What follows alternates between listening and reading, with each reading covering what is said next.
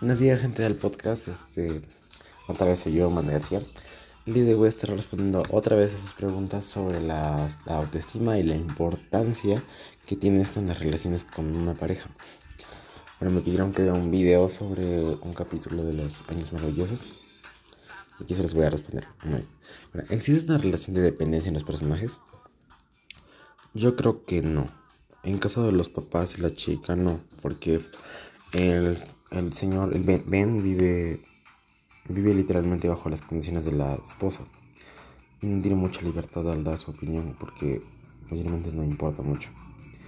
Y en caso de los niños, este, en la escena en donde sus amigos le dicen para ir a jugar básquet o hacer unos pases, él dice que sí, pero cuando ve a su enamorada dice que no, porque quiere pasar tiempo con ella. Y después su enamorada le le dice que el cuello de su camisa se ve mejor así y trata de cambiarlo a todo sin que a él le guste. O sea, trata de cambiarlo a él, pero si a él le gusta o no, no le interesa. Lo único que le interesa a él es, es que ella esté feliz, ¿no? Ahora, de los personajes, ¿quién de ellos tiene baja autoestima o autoestima fortalecida? ¿Por qué? Yo creo que Ben, el papá de la chica, porque en lo que he visto del el resto del episodio no muestra mucho mucho mucho su opinión ante los demás más vive de la opinión de su mujer.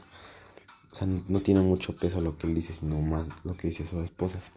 Y cuando él quiere hacer algo como que no no no cuadra no como que no no le no le gusta a su esposa eso no y los que tienen mayor autoestima creo que sería este sus mamás la mamá las dos chicas porque internamente hacen todo ellas, viven del de estar mandando y así o sea no creo que no no tienen por qué tener una baja autoestima creo que se siente muy bien siendo ellas pero creo que deberían mejorar ese aspecto de querer que todos hagan lo que ellas quieren pero no creo que tengan una baja autoestima. Bajo el siguiente contexto estás en la universidad y conoces a una chica la cual de la cual te enamoras y de pronto surgen problemas, dejas de lado tus estudios por la más atención. Quizás surgen discusiones, celos, inseguridades, problemas con tus padres, etc. ¿Cómo sentirías ante esta situación? Me sentiría un poco frustrado por la manera en la que estás está pasando las cosas y creo que trataría de calmarlo dándonos un tiempo o relajando la situación.